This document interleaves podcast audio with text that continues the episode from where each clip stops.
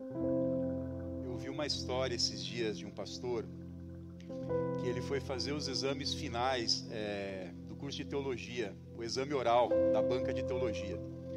Algo que no ano que vem eu também vou fazer, né? Quando eu me formar, nós temos uma, uma banca oral, onde são feitas perguntas a respeito da nossa posição teológica, dos conhecimentos bíblicos que a gente tem. E esse pastor, ele conta a seguinte história, que antes do exame que ele tinha que fazer, ele procurou um professor que ele gostava muito, um senhor, um ancião, e foi pedir umas dicas né, para o exame, foi pedir umas dicas para o colóquio, né? na nossa igreja a gente chama isso de colóquio. E esse senhor, esse ancião, falou para ele o seguinte: Olha, meu querido, uma das primeiras perguntas que vão te fazer na banca é assim: defina Deus. Essa vai ser uma das primeiras perguntas que eles vão fazer para você na banca. Defina Deus. E quando eles fizerem essa pergunta, você vai dar a seguinte resposta: Olha, Deus é indefinível, porque cada vez que a gente tentar definir Deus, nós vamos estar limitando Deus. Então Deus é tão grandioso, Deus é tão poderoso, Deus é tão imenso, Deus é tão majestoso, Deus é tão inacreditavelmente sublime, grande, incompreensível que é impossível definir. E você falando isso, você já vai ter uma boa resposta e você já vai começar a tua banca mais tranquilo, porque sempre é bom a gente começar respondendo corretamente, né? Pois bem, chegou o dia da banca. E esse pastor então chegou na frente dos seus examinadores, tinham seis pessoas, né, eh, os examinadores da banca, vários anciãos, muito sábios também. E logo o primeiro começou a começando a, a banca de avaliação, o primeiro dos entrevistadores então fez a seguinte pergunta para ele: Qual foi? Não, não foi, defina Deus. O ancião olhou para ele e falou assim: Sabemos que Deus é indefinível Sabemos que é impossível definir Deus, mas nós também sabemos que é possível perceber Deus. E eu gostaria que você falasse então das maneiras pelas quais nós percebemos Deus, já que todos nós aqui sabemos que Deus é indefinível e que, portanto, não é possível defini-lo. Eu conto essa história que eu ouvi esses dias porque nós vamos aqui entrar num tema e nós vamos entrar agora nos próximos domingos é, dentro de um novo sistema de proposição de temas de culto. E os primeiros temas que nós vamos abordar é justamente sobre a natureza de Deus. Nós vamos falar sobre a natureza de Deus. E é interessante que se você é, tem uma tradição religiosa cristã, católica ou protestante, você já deve ter ouvido falar do credo apostólico. E o credo apostólico ele é uma, é uma profissão de fé, é um texto que foi escrito no século II, no século III depois de Cristo, então há 1700, 1800 anos atrás, onde tem um resumo daquilo que é a nossa fé, um resumo, uma síntese daquilo que a gente acredita. E no credo apostólico é interessante que fala assim: creio em Deus Pai, Todo-Poderoso, Criador do céu e da terra, creio em Jesus Cristo, seu Filho unigênito, nosso Senhor. E ele vai falando várias coisas, né? Então nós temos várias características sobre Deus, nós temos várias características sobre Deus Pai, sobre Deus Filho, mas o Espírito Santo, nós temos apenas uma frase: creio no Espírito Santo. Ponto. Se você já parou para estudar o credo apostólico, você vai perceber que eles não falam muito sobre o Espírito Santo. Talvez as pessoas que escreveram o credo apostólico, é, elas resolveram resumir ao máximo possível, porque realmente falar sobre o Espírito Santo é um tema bastante controverso na história da igreja. Não é só controverso hoje, quando a gente vê é, é, diversas opiniões diferentes a respeito da ação do Espírito Santo, a respeito do que significa o Espírito Santo. Mas lá, naquele tempo, no século II, no século III, esse já era um tema controverso. E a gente tem apenas essa frase: creio no Espírito Santo, ponto final. E aí o credo segue. Mas eu acredito que o Espírito Santo ele também não seja definível.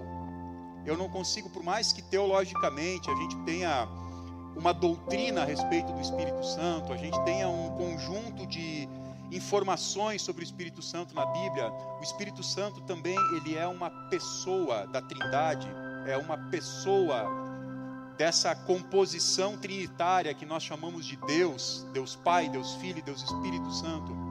que nós talvez não podemos definir, que talvez nós não conseguimos colocar no papel, mas nós conseguimos perceber a ação dele. Nós conseguimos sentir a ação dele. Como que nós percebemos Deus na nossa vida? Como que a humanidade ao longo da sua história percebeu Deus? Bom, nós temos algumas pistas. Os salmos vão estar cheios de expressões da natureza para se referir a Deus. Eles vão perceber Deus no detalhe da criação, Deus no detalhe da sustentação da vida, Deus no detalhe da libertação do povo do Egito, Deus Deus presente em todas as fases da vida. E esse é também o convite para que nós, que somos pós-modernos, que temos acesso a um conhecimento que a humanidade nunca sonhou, para que nós também consigamos encontrar Deus nas coisas da nossa vida, na nossa relação com as outras pessoas, na natureza. Esses dias eu vi uma reportagem interessante que falava que a NASA descobriu algumas evidências a respeito de um universo paralelo. De um universo paralelo no qual o tempo ele corre em sentido contrário, ele retrocede do nosso ponto de vista. E eu tenho é, ouvido algumas, algumas palestras sobre astrofísica e sobre multiverso, e essa possibilidade que se abre de que existem vários universos coexistindo. E sabe o que o meu coração diz? Diz o seguinte para mim: ele diz, olha só, como o caráter de Deus, que também é uma coexistência de três pessoas distintas em um mesmo sistema divino, assim também o nosso universo está se mostrando cada vez mais multipossível e multi multipossibilidades de existência dentro de uma compreensão que vai além da nossa capacidade. Sabe, queridos, eu acho que eu percebo, na verdade, que quando a gente atinge um grau, um grau de virtuosidade em alguma coisa que a gente faz. Por exemplo, se você tem um guitarrista, você que gosta de rock, que gosta de blues, que gosta de música, se você perceber, existem, existem guitarristas, existem músicos, que você escuta um trechinho da música e você já sabe, ó, essa guitarra aqui é do BB King. Por quê? Porque o BB King tem um jeito, tinha um jeito de tocar guitarra, ele tinha um bend, ele tinha um vibrato que é dele. Então você escutou aquela música, você escutou aquele trechinho da música, você escutou a guitarra, é, é, é, é BB King. Você escuta uma música do Dire Straits, você não precisa nem saber que é, que é do Dire Straits. Você escutou a guitarra, você sabe que é o Mark Knopfler tocando por causa do timbre que ele tira, por causa do jeito que ele toca. Você olha um quadro do Van Gogh, você olha um quadro do Salvador Dali, você olha uma obra do Picasso, e se você tiver um pouco de conhecimento artístico, você vai reconhecer aquilo. Por quê? Porque o artista deixa a sua marca. E quando a gente pensa no universo, quando a gente imagina essas possibilidades que a ciência hoje tem nos trazido, eu não consigo pensar outra coisa, senão que ali estão marcas, senão que ali estão expressões artísticas está a impressão digital de um Deus que se revela para a humanidade, que se revela para cada um de nós. Isso tem a ver com o Espírito Santo, querido, porque é o Espírito Santo que coloca isso no nosso coração. Porque assim, eu posso olhar para o céu e posso olhar para o sol, e me corrijam se eu estiver errado, mas existe uma, uma, um estudo, existe uma, uma teoria de que daqui a 8 bilhões de anos a luz do sol vai se extinguir porque o Sol vai consumir toda a massa que ele, que, que, que, ele possui e vai consumir toda, vai drenar toda a sua energia e o Sol vai apagar. Então, daqui a 8 bilhões de anos, não vai ser mais possível a vida na Terra. O cético, a pessoa que não crê, a pessoa que olha para a ciência com os olhos do preconceito religioso, ela vai olhar e vai dizer: olha só como Deus não existe, porque daqui 7 bilhões de anos já não vai mais existir Sol e não vai mais existir mundo. Agora, quando a gente, quando eu olho para o Sol, eu fico pensando, 7 bilhões de anos. O Sol vai ficar queimando por 7 bilhões de anos. Essa expressão de fé e essa expressão de adoração, ela vem para dentro do nosso coração quando nós entendemos e compreendemos quem Deus é, porque fomos alimentados pelo Espírito Santo no nosso entendimento. Quando eu converso com amigos e pessoas que estão fazendo faculdade, que fazem física, como Schletz, que fazem medicina, que nem o Guizão ou Rafael Schloss, ou que estão aí nas áreas, na área das, das exatas, né, que trabalham com números, com dados. Às vezes eu pergunto para eles, cara, isso não te faz, esse conhecimento não te afasta, não, não te faz é, é, é, é, ficar um pouco cético a respeito da existência de um Deus que ele diz, não, eu fico mais e mais maravilhado. E aí esse, esse é o poder do Espírito. É o poder que faz com que nós olhemos para as coisas do mundo e identifiquemos nas coisas do mundo o cuidado de Deus, a mão de Deus, a obra de Deus, o design de Deus, a capacidade artística de Deus. Esses dias o meu professor de teologia lá, o Roger lá de, da, da FLT em São Bento, meu professor de hebraico, é, Roger, ó, coraçãozinho para você, se você assistir aqui alguma hora, né? Meu professor de hebraico, que, que tantas noites me tirou o sono decorando o vocábulo, ele tirou uma foto do pôr do sol, assim, e estava lindo, né? O pôr do sol esses dias está maravilhoso, porque agora no outono, né?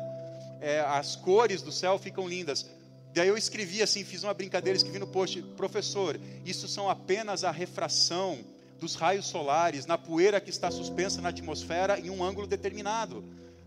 Você pode pensar assim, você pode imaginar que não, isso é apenas, apenas um fenômeno, um fenômeno físico, um fenômeno químico, um fenômeno óptico. Mas quem é encharcado e tomado pelo Espírito Santo de Deus não consegue ver as coisas assim. Porque olha para a realidade através do óculos da fé, olha para a realidade através do óculos da esperança, porque está cheio do Espírito Santo. Quando nós estamos cheios do Espírito Santo, nós não conseguimos ficar indiferente à grandeza do nosso Deus. E eu digo isso porque hoje, possivelmente, nós vamos passar de 30 mil mortos no Brasil pela epidemia do coronavírus. Nós temos meio milhão de pessoas que estão infectadas, duzentas e tantas mil já foram curadas, outras tantas estão assintomáticas, outras tantas nós nem sabemos. E se nós olharmos para a realidade com o nosso olho apenas científico, com um olhar simplesmente materialista, é muito fácil que o desespero e a desesperança tome conta do nosso coração. É muito possível que a opressão da dúvida, da incerteza, da insegurança. Crie em nós um espírito pesado, crie em nós a incapacidade de celebrar a vida, nos impeça inclusive de cultuar a Deus, de adorar a Deus, de, de, de, celebrar a nossa vida.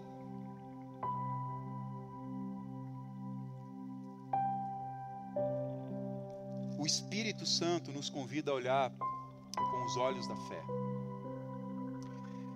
Tem um texto em Atos dos Apóstolos que eu quero trazer para o dia de hoje, porque ele é um texto que é muito conhecido e muito lido no dia de Pentecostes, que é justamente o texto que fala sobre a descida do Espírito Santo. Eu quero ler para vocês Atos 2.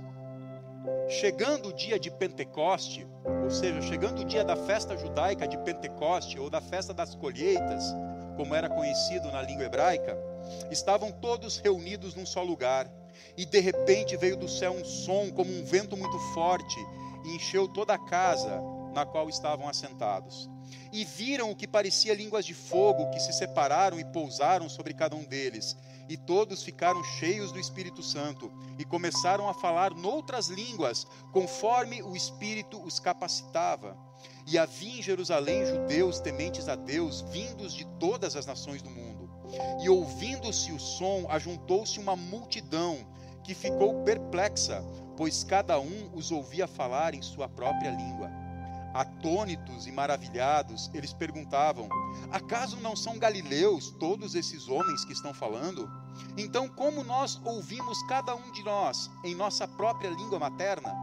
Partos, medos, elemitas, habitantes da Mesopotâmia, da Judéia, da Capadócia, do Ponto e da província da Ásia, da Frígia, da Panfilha, do Egito e das partes da Líbia próximas a Cirene, visitantes vindos de Roma, tantos judeus como convertidos ao judaísmo, cretenses e árabes, nós nós os ouvimos declarar as maravilhas de Deus em nossa própria língua. Atônitos e perplexos, todos perguntavam uns aos outros: O que significa isso?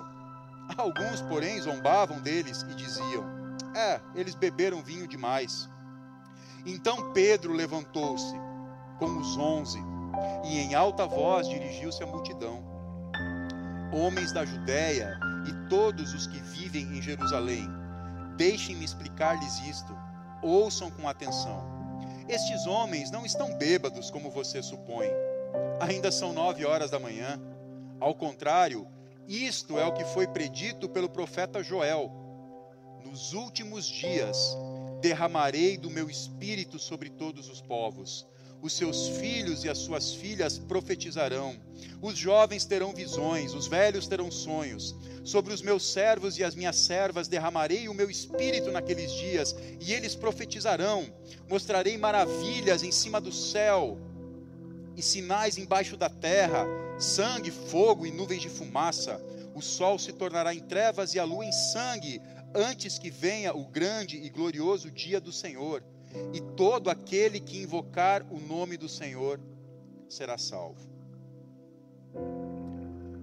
E Pedro continua: Israelitas, ouçam estas palavras. Jesus de Nazaré foi aprovado por Deus diante de vocês, por meio de milagres, maravilhas e sinais que Deus fez entre vocês por intermédio dele. Como vocês mesmos sabem, este homem lhes foi entregue por propósito determinado e pré-conhecimento de Deus, e vocês, com a ajuda de homens perversos, o mataram, pregando na cruz. Mas Deus o ressuscitou dos mortos, rompendo os laços da morte, porque era impossível que a morte o retivesse. E Pedro vai continuar essa pregação, essa pregação lindíssima e sabe o que vai acontecer a partir da pregação? Colheita. Uma colheita de 3 mil pessoas que naquele momento entregam a sua vida para o Senhor Jesus. 3 mil pessoas que são batizadas. 3 mil pessoas que saem de Jerusalém e vão para suas casas, em todos esses lugares da onde vieram, com uma mensagem de amor e esperança com as boas novas do Evangelho gravadas no coração, por conta da ação do Espírito Santo. Por que eu trago esse texto, queridos, e por que esse dia hoje é tão especial? Porque eu quero fazer um convite para você.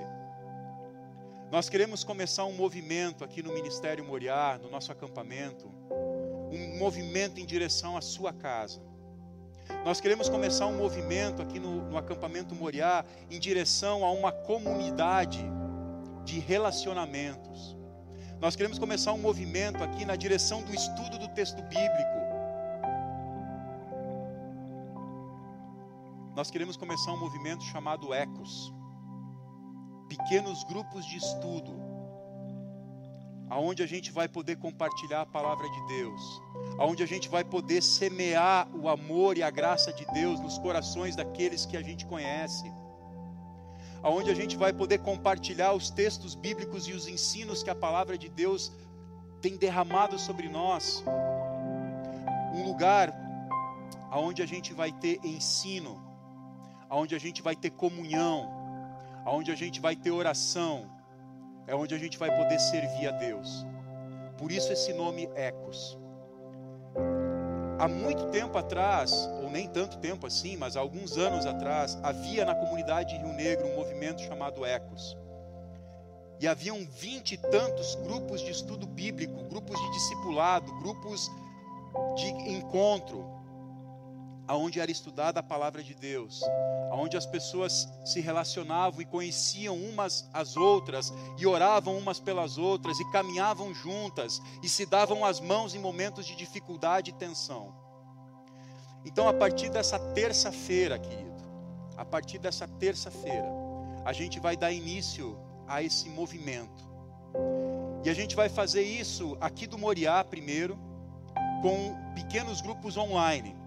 Então a gente vai fazer o estudo bíblico aqui.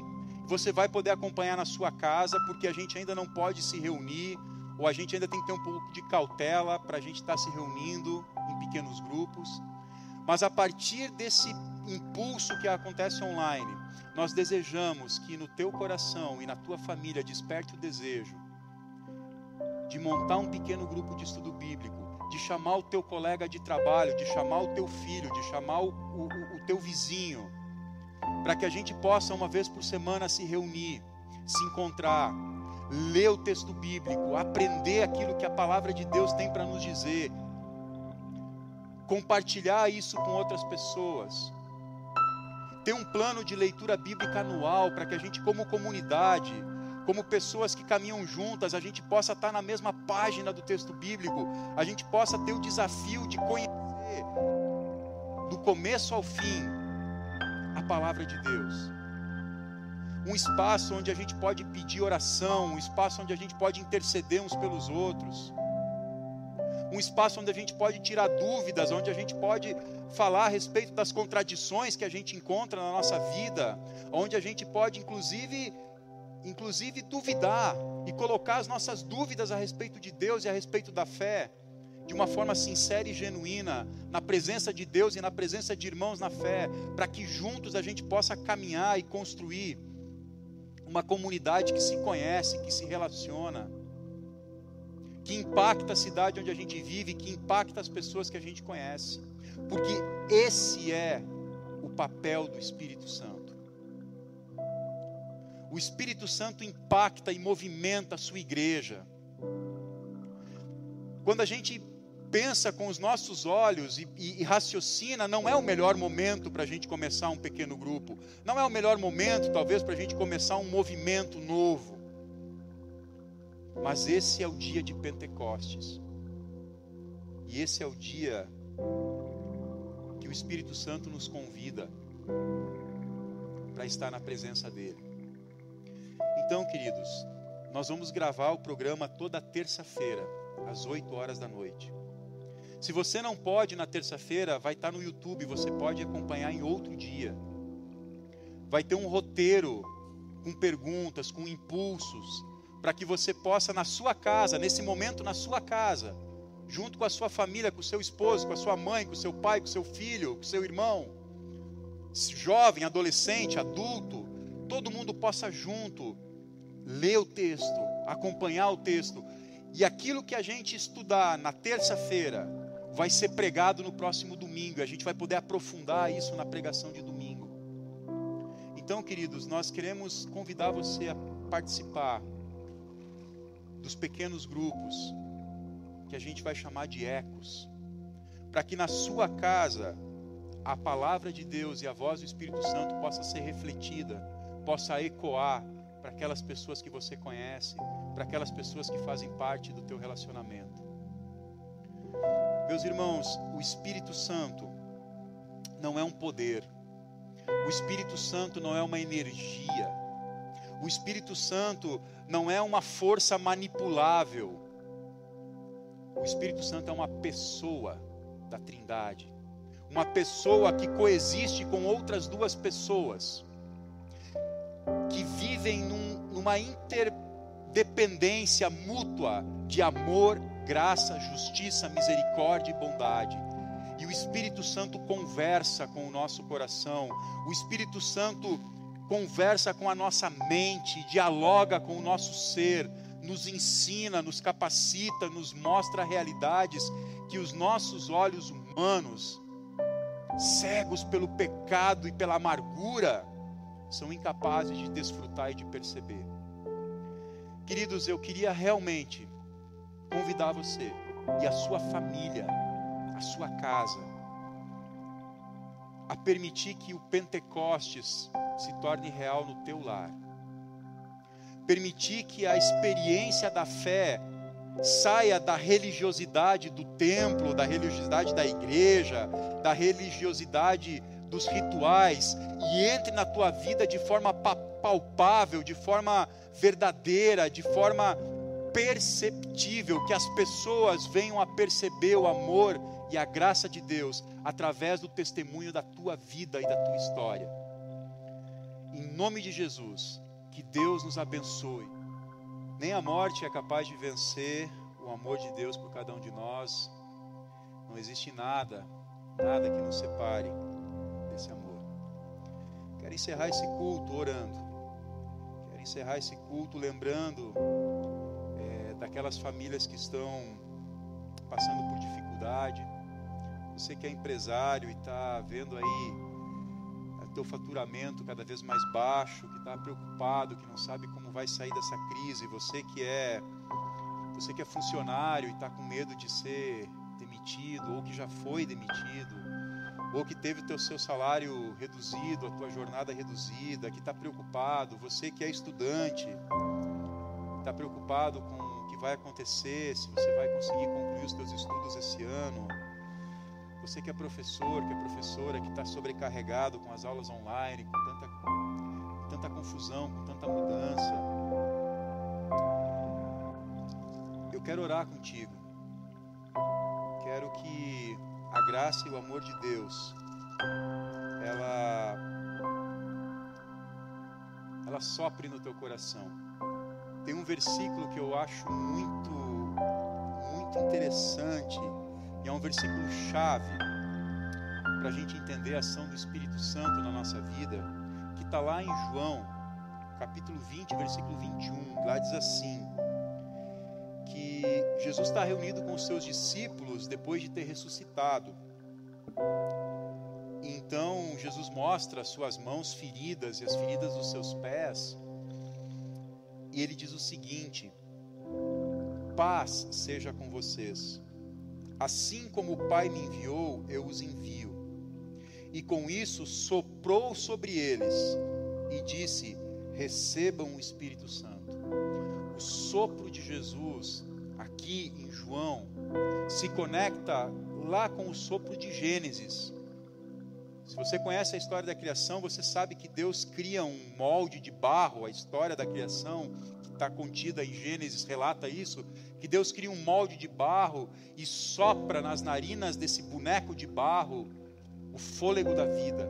E da mesma forma, Jesus repete esse gesto soprando nos seus discípulos e soprando em cada um de nós um fôlego de vida e de esperança que nos transforma, que nos redime, que nos aproxima da Sua presença.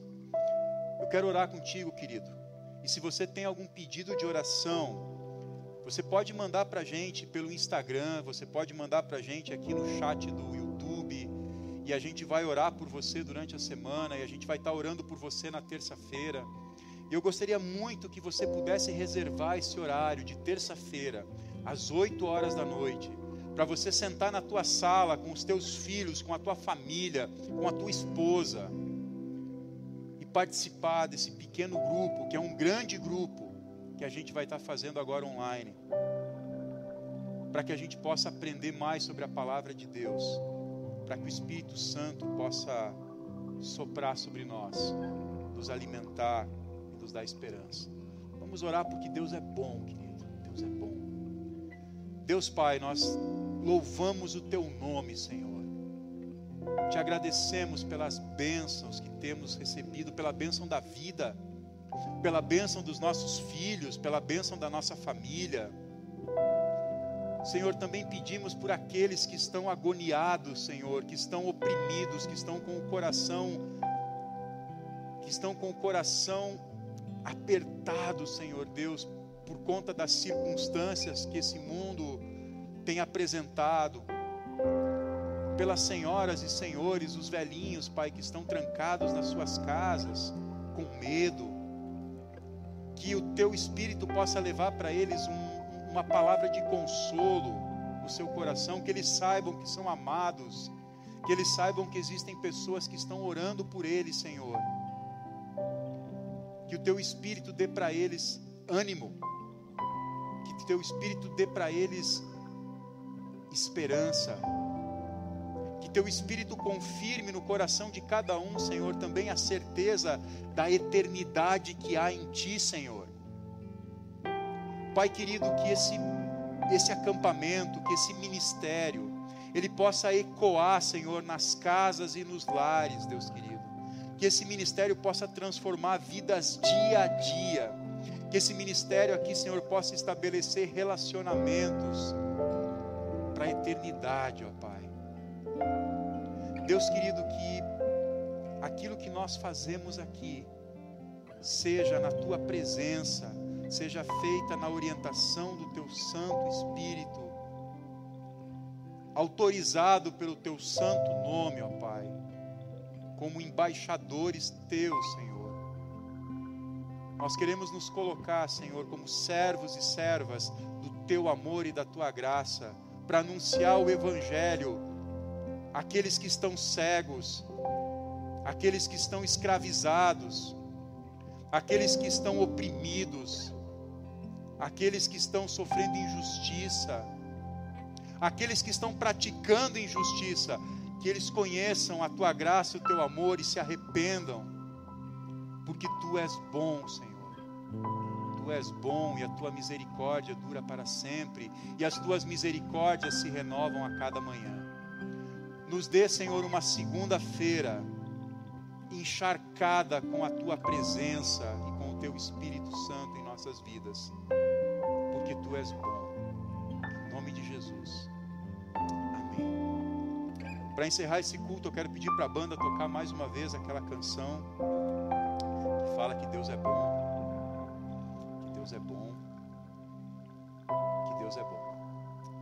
Fiquem na paz, Senhor. Fiquem na paz do Senhor. Que os lares de vocês sejam abençoados e que a gente possa se encontrar na terça-feira, às 8 horas da noite continuar essa conversa aí na tua casa. Em nome de Jesus.